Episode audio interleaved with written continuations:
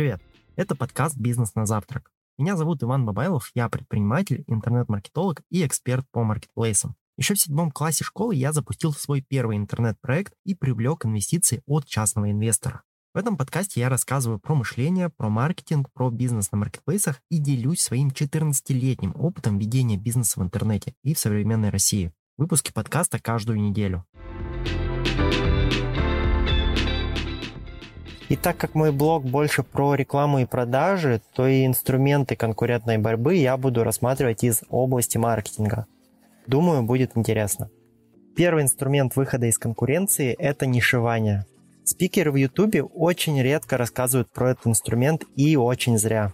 Нишевание позволяет компании не просто победить в конкурентной борьбе, а выйти из нее, создав уникальный продукт под узкий сегмент целевой аудитории. В чем суть нишевания? Таргетинге.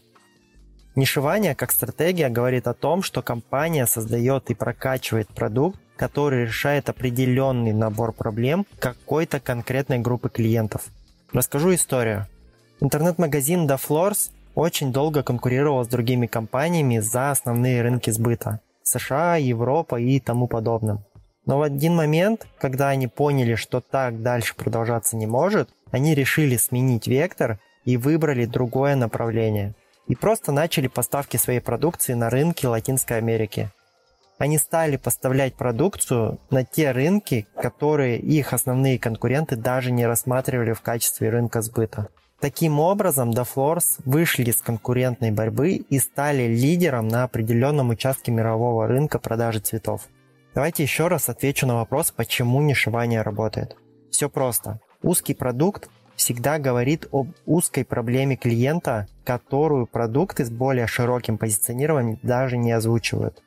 Таким образом, клиент видит, что продукт с более узкой направленностью может решить его конкретную проблему, а другой продукт этого сделать не может. Либо же может, но он об этом не говорит. Согласитесь, что когда мы выбираем врача, мы скорее выберем врача с узкой специализацией, который имеет огромный опыт в решении той проблемы, которая у нас возникла. Мы в последнюю очередь пойдем к тому специалисту, который умеет все понемногу. Это ярчайший пример нишевания только в медицинской сфере. Второй инструмент выхода из конкуренции – это традиции. Выход из конкуренции может быть реализован не только за счет инструментов маркетинга и продаж – конкурентной борьбе можно смело опираться на принятые в определенном сегменте традиции. Интересно использовал инструмент традиции компания Jollibee Foods. Это ключевой игрок филиппинского рынка семейных закусочных. В один момент этой компании пришлось конкурировать с Макдональдс, одним из мощнейших участников рынка быстрого питания. Получилось так, что обе компании предлагали филиппинцам практически идентичную продукцию. Но очень скоро спрос в сегменте семейных закусочных вырос. Спросите как? Идея в том, что Jollibee Foods использовали в своей стратегии небольшую хитрость. Они начали применять в своих бургерах соевый соус, который сильно популярен в филиппинской кухне. В итоге объем прибыли Макдоналдс начал снижаться, и американская компания потеряла основную долю рынка на Филиппинах. А Jollibee Foods, наоборот, запустила свои представительства в большом количестве стран, где проживает филиппинская аудитория. Третий инструмент выхода из конкуренции звучит так – даем клиенту желаемый результат и сопутствующий опыт. Этот инструмент пришел к нам на 100% из плоскости маркетинга, позиционирования и продуктовых исследований. В чем суть идеи? На любых рынках, будь то товары или услуги, неважно, существуют клиенты, у которых есть потребность. Потребность продукции компании. Потребность, по сути, это желание получить какой-то результат. А в ходе получения желаемого эффекта клиент получает сопутствующий опыт. То есть те впечатления, которые у него возникают от работы с той или иной компанией. Этот инструмент работает даже для решения минимальных клиентских задач. И в следующий раз, когда у клиента возникает более крупная задача, на основе собственного опыта и тех результатов, которые этот человек получил, он уже будет принимать решения.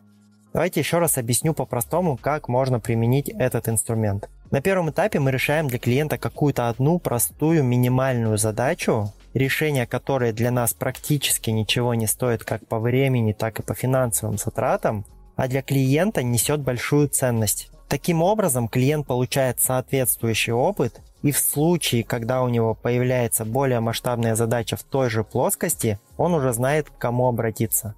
Все просто. И поэтому так хорошо работают пробники духов, бесплатные вебинары и дегустации вин.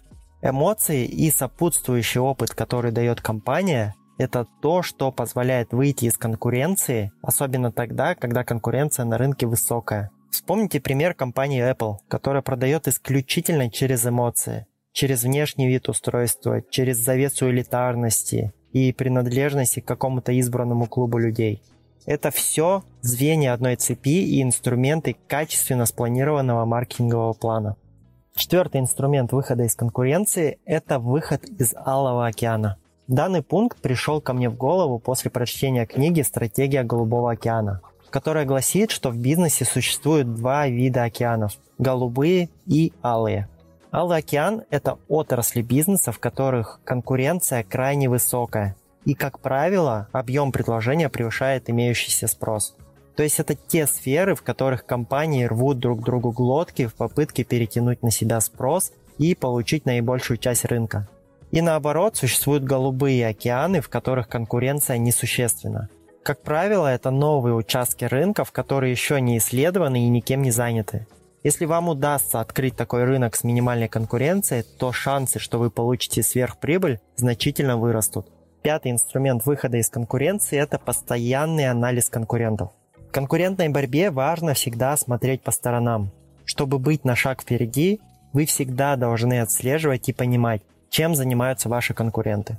Вам крайне важно понимать направление рынка, пытаться предугадать, куда он будет двигаться в ближайшие 3, 5 или 10 лет, чтобы иметь возможность заранее скорректировать стратегию своей компании, а не тушить пожары, когда уже слишком поздно. Также знания, полученные в ходе конкурентной разведки, вы можете использовать в запуске новых продуктов. Предположим, что вы запускаете новый продукт, которого еще не было на рынке, и, соответственно, ваши потенциальные клиенты о нем пока ничего не знают. При этом подобный продукт параллельно запускает ваш конкурент. Какие ваши возможные действия? Первый вариант. Вы можете ускориться и вывести продукт на рынок первым, собрав все сливки. Второй вариант. Вы можете замедлиться и дать конкуренту возможность вывести продукт и начать его рекламную кампанию. Какая стратегия лучше?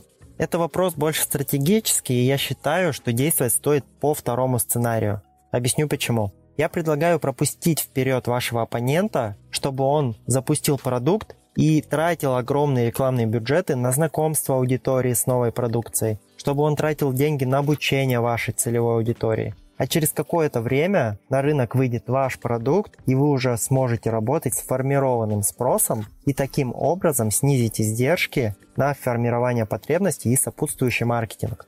Безусловно, у такой стратегии есть свой риск, что конкурент получит наибольшую часть рынка. Да, такая опасность есть.